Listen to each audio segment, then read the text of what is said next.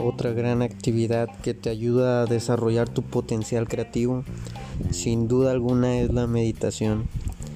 Esta actividad que cuando era niño yo pensaba que solo, solo era disponible para los monjes Shaolin del Tíbet eh, y en esa religión misma de lo que es el budismo.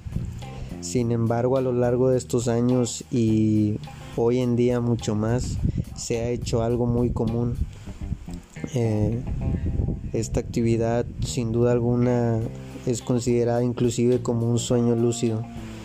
Entonces la práctica día a día de la meditación, de, desde menos hasta más, sin duda alguna te va a llevar a cabo a desarrollar potenciales en, en el ámbito de tu trabajo, de, de tus estudios y, de tu, y también de tus relaciones personales.